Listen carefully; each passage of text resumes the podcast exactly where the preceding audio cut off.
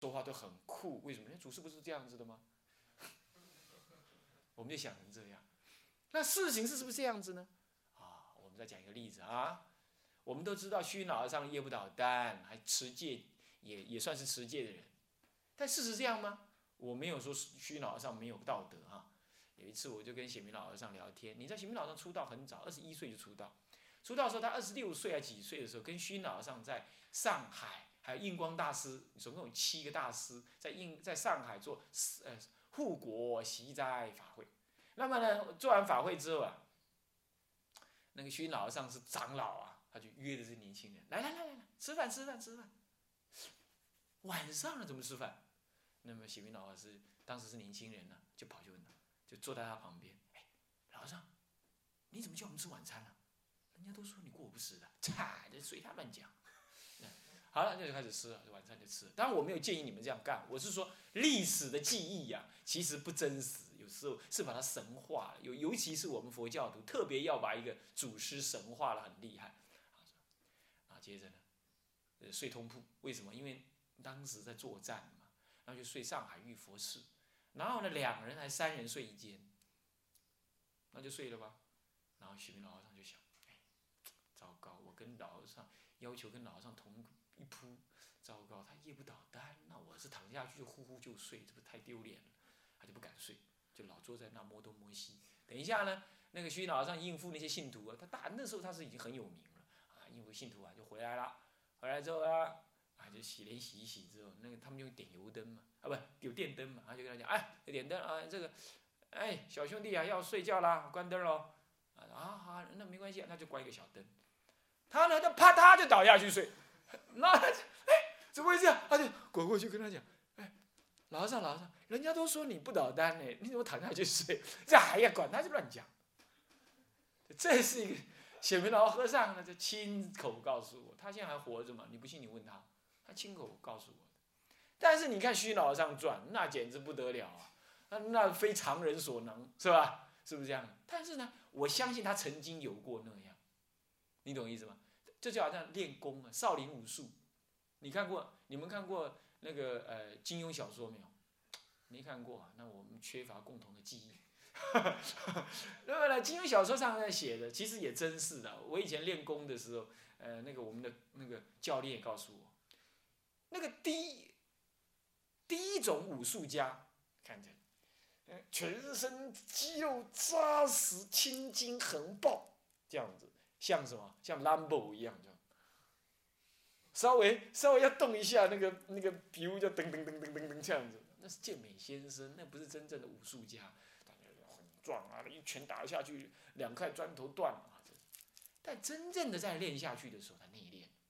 再练下去的时候，就变瘦巴巴的，那文文静静、文文弱弱的，那就是内气内练已经看不出来他有武功，那是最上乘的武术家，那是已经倾倾向于哲学家那样子。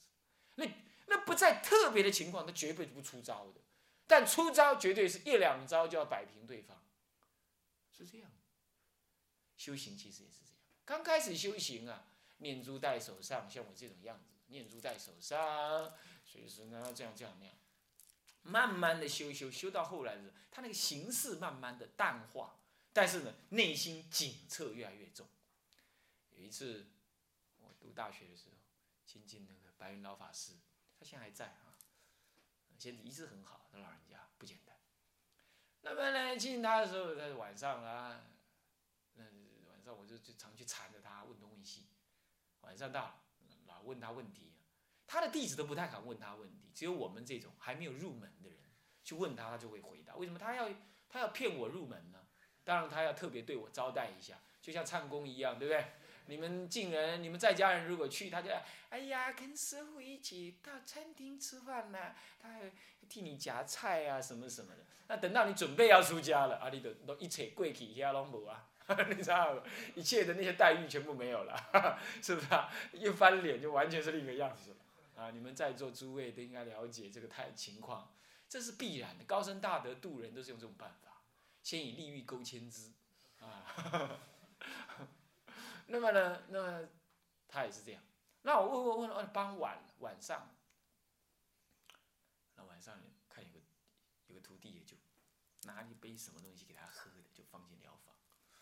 然后他知道时间到，他就跟我讲：“哎，吃饭去，吃饭去。”那我那时候就我还几个在家呃出家人呢，我在那些出家人跟着去听啊，那我就乱问一通啊，啊，但是问的还不会层次太低，所以出家愿意听。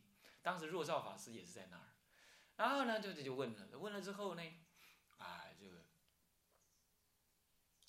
我就跟他讲说，我过不死，那时候我才大二，呃大三过不死，他就讲了一句话，哦，好有修行啊。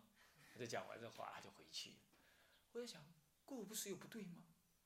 我受八关斋戒，我我在唱功那发愿受八关斋戒一辈子，那是这样有不对吗？呃，不受五戒啊，晚上不吃一辈子，那有不对吗？至少我当学生的时候要这样，我那时候是发愿是这样，有不对吗？并没有不对，这样绝对对。但是呢，我当我们一直提着那个的时候，那就像一个武术很高强的人，那肌肉很丰富一样，那是完全看得到的。但慢慢的有一次，我又听到他不知道讲什么开示的时候，那还是白老法师在开示，他讲讲讲讲完了，他他是不裤管是不扎的，头发留这么长，他那是三年，他要留三年，他留留留头发是很苦的啊，胡子也不不刮三年。然后呢，走路都很随便，这样。不知道他讲讲讲讲什么的时候，他就跟我讲，他说：“你不要看我这样随便了，禅和是内在的景色是你们看不到的，听得懂吗？禅和这修禅法的人，他内在的景色是你看不到。你看他随随便便，嘻嘻哈哈，他不扎裤管的，你懂吗？啊，然后戴了一个金色的 Rolex 手表，哎，放了一个金色的笔，这样子。”然后我常常看他骂工人，骂得好凶，好凶好凶这样子，骂完了气呼呼的回来跟我讲说，哼，那些工人就以为呢出家人好欺负，不好骂他们就不行的，就这样。那我那时候想，哪有出家人这么不慈悲的？但他就是要这样骂，啊很有意思啊。各位，我并没有说我们要写什么形式过日子，但是呢，这就是一种历史不能够使用。也不能要活用的意思，怎么讲？我们我们写历史，尤其写佛教史的人，他总是多少要把我们尊敬的那个人写的比较怎么样？不食人间烟火一点，神秘一点，超越一点。我们总是要这样。这个事情是屡见不爽的。比如说，我们现在来看最近代的印光大师了，弘一大师了，啊。这个这个这个这个这个啊啊地贤老法师啊，呃太虚大师啊，啊，都是这样写法。我这方面的知识很多。比如有一次，我们对太弘一大师不是非常敬仰，总觉得他是绝对超越的，不食人间烟火的，不属于人间所能理解的那一群那种人。所以我们看他的传记是差不多是这样。但事情是这样吗？好，我讲个例子啊。这全这个你也可以验证。现在在美国，呃，在在南普陀的，我是指厦门那个南普陀的梦参老和尚，他就做过他的侍者。他们的对话，我对话给你听。呃，那个时候弘呃弘一大师在南普陀，这绝对是历史之外的史外史啊，口述历史的啊，最真实，因为活着那人还活着讲这话的。然后呢？这个北方东北啊，那个谭虚老法师要这个梦参老法师，当时梦参年轻的法师，二十一啊、二十七啊、二十几岁，说你去帮我请，你也学戒律，你去帮我请弘一法师来给我们讲解。他就去了，好，从东北一路坐火车下来，下来之后呢，写了一封信，很恭敬的呈透过人呈上去，第一天没回音。他就在南普陀等着，他在南普陀的后山，弘一大师在南普陀的后山住着。第二天没声音，他就自己去叩门，他说是啊，我就梦参啊，他就讲，有什么事啊？我这样这样这样，如此这般恭敬听水，当当当当，讲几百，那么讲完之后呢，我不去。他就要下来。不去没关系我去买两张车票，就买了两张车票。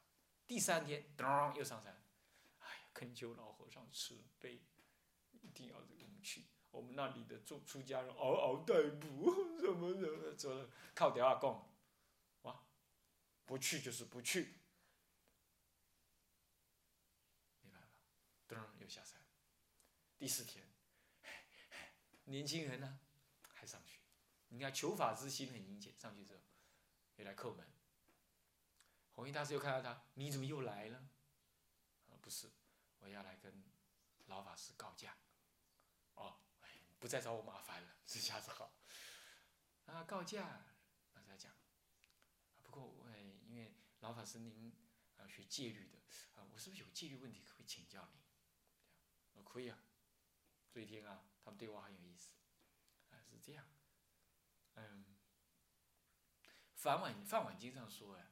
如果有人请人说法呀，而我们不去的话，那这样子，如果 他说，如果我们受持梵晚经菩萨戒，那菩萨戒里头就说，人家如果要请讲经，我们必须要去护持，去去说法，啊，去说法。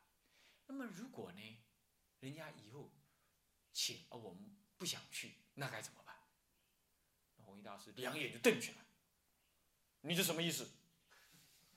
这样子意思说你得给他敲啊，对吧？那样，这就很人性了嘛，对不对？他应该生气的嘛。但是你在传记里看得到这种这种脸孔吗？你看不到。你在看传记有看的是平面的，是没有感情反应的，是飘远的，是被描述的，甚至于说过度的非拟人化的。它只是一个 symbol，它只是一个一个符号在那儿，表示绝对清净。跟人间没有关系的符号，叫做弘一大师四个字。但是当你听到这个故事的时候，他是活生生的一个人，他会有反应，他也会不爽快，他也会说：“你得搞啊靠，搞音啊！”哎呀，他的整个意思就是这样子嘛，对不对？但是我们孟山长老呢，他是很诚恳，他说：“我没什么意思，因为弟子也在讲经，不过弟子也很想跟您一样，不再去讲。可是每次想到菩萨戒这条戒。”我就不敢拒绝，但是听您老人家都能够拒绝，那所以我在想，看有什么办法呢？有什么道理可以拒绝？他听啊，都，他就跟他讲，你去买票吧，什么话没讲，就跟他讲，你去买票吧，他就很乐，买好了，就这样子，他上北方去教书教书了，是这样教的呀。他到东北去是这样子被激去的，这。传记哪里会写到？只有他们两人才知道。那因为我老是爱跟长老聊天，听他们讲东讲西的，哎，这个事情就给我听到了。我记得在莲音寺还是南普陀听到他讲。你看这很珍贵吧？是不是这样子？所以说我们在看佛教史，一不一样，不能不用，但不也不能全用，而且要活用、使用要并存。什么叫使用？人家怎么持戒，怎么用功，这个概念是死的，你必定要用。你袂使照相，你看，乞丐下面时代啊，后一个搁在你乞丐，嗯，不对，这个要使用，西用，你知道死板的用，但是也要活用。他那个时代用那种方式度众生，你这个时代不能老这样干了。现在众生跑光了，因为他众生众生业重，你懂吗？你有道德，他看不出来的。就像我们业重，我们看不出释迦佛是大乘菩萨，我们看不出来。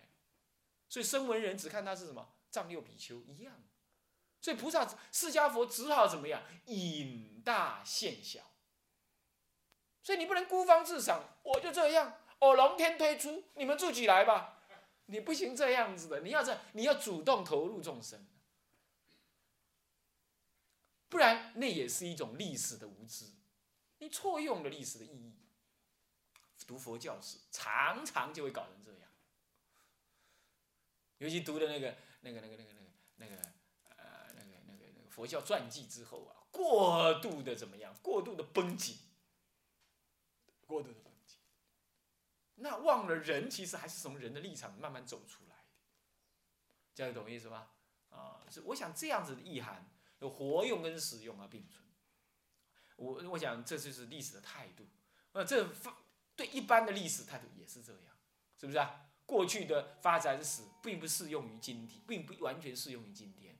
但是今天对过去所能够运用的基本原则，某一些原则它还是不变，那你还是照用。就这种态度要有。啊，我举这些例子应该很活了，你就知道。接着呢，丙七，我们从有从历史研究的过程及成果中得到怎么样知识跟启示？我想最重要的知识就是人类的一种兴衰成败因果的这种知识。这种知识虽然古代跟现在不一样，但是内在的精神基本是一致的。一个成功的人，他一定要有成功的一个基本的什么基本的条件。一个国家的衰亡也一定要有衰亡的共共同因缘，它几乎都差不多，是不是这样子啊？几乎差不多。啊，所以说现在一直有什么？呃，三呃呃商用《三国演义》，你听过这种书没有？商用《三国演义》，你看看这天这天才吧？啊，为什么商用商？因为《三国演义》《三国演义》演的都是那些什么尔虞我诈之术啊。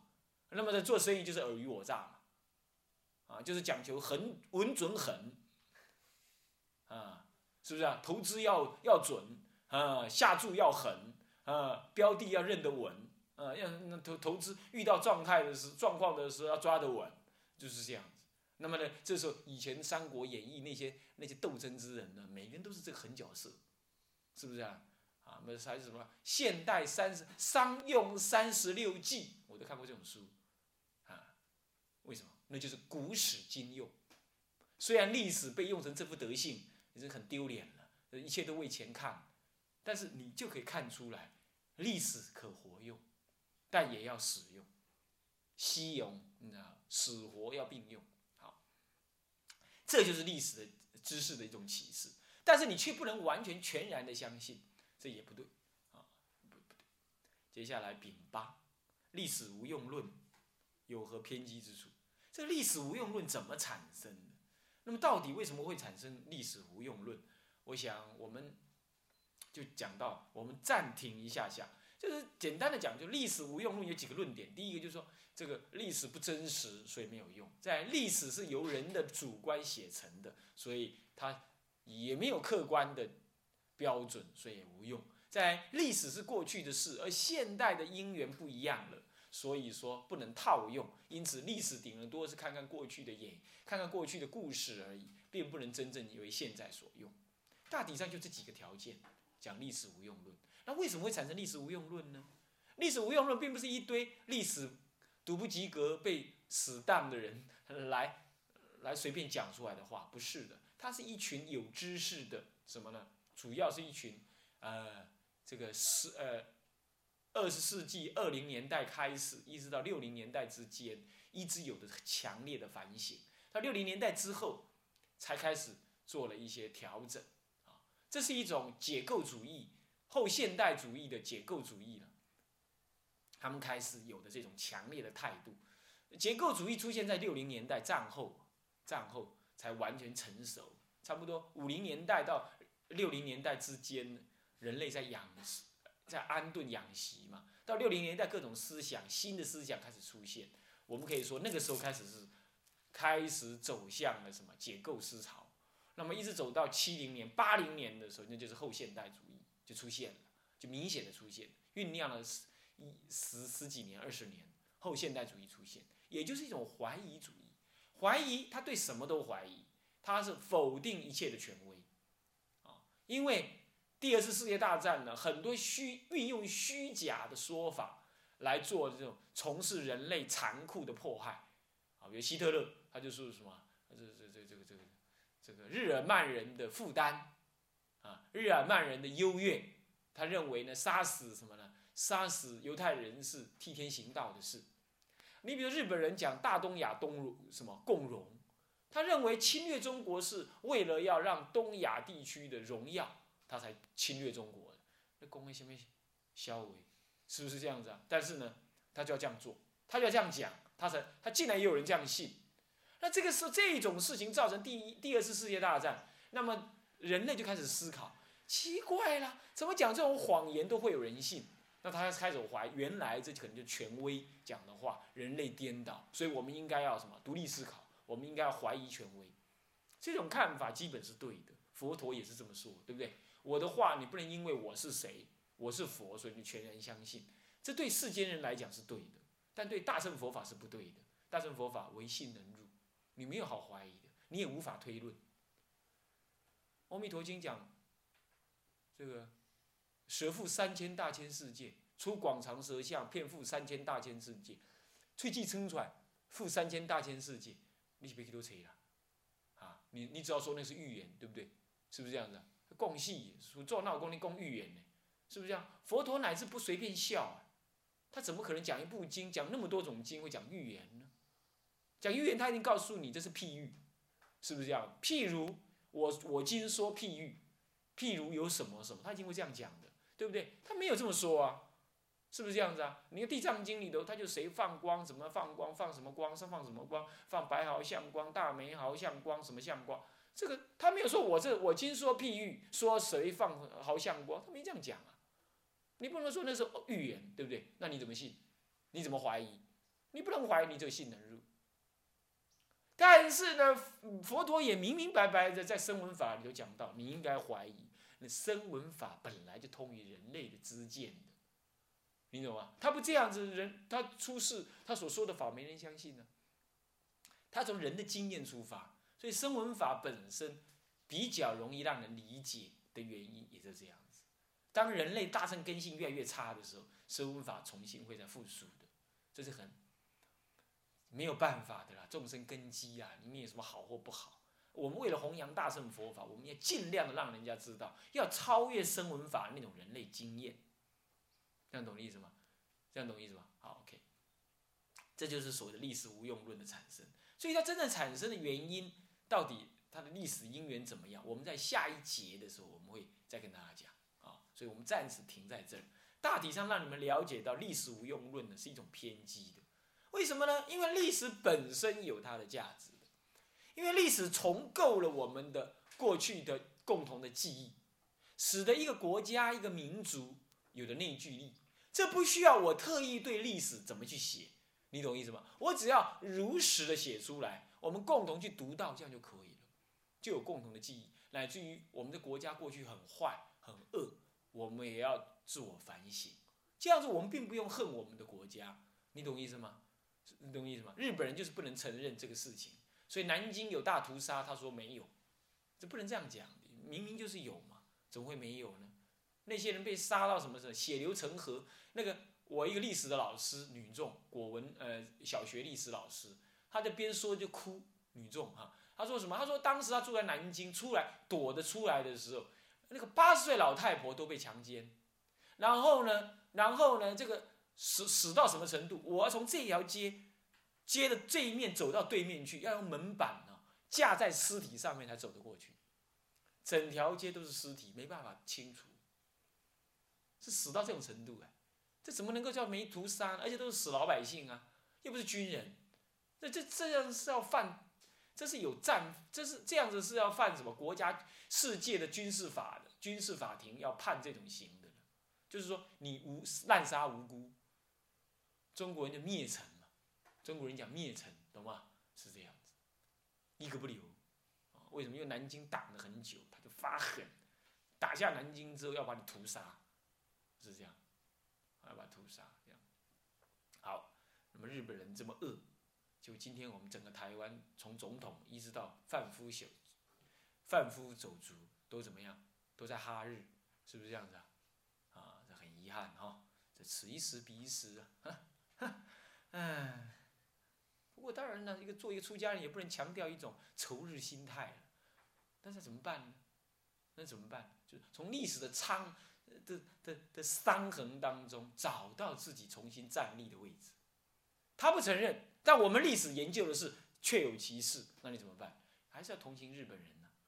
因为他不能面对历史的事实，那我们也不必再去压迫或仇恨，但是犯不着什么，犯不着去哈日吧？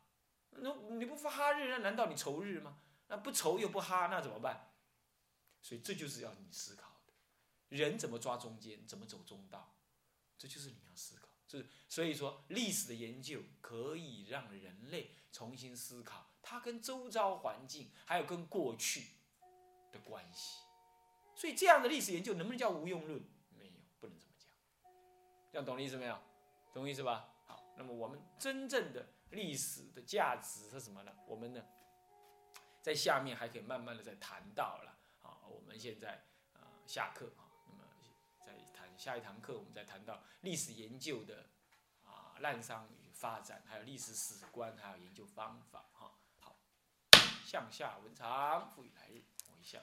众生无边誓愿度，众生无边誓愿度，烦恼无尽誓愿断，烦恼无尽誓愿断，法门无量学，佛道上师愿成，自归依佛，当愿众生，体解大道，发无上心，自归依法，当愿众生，深入经藏，智慧如海，自归依身，当愿众生，同彼大众，一切无碍，愿以此功德。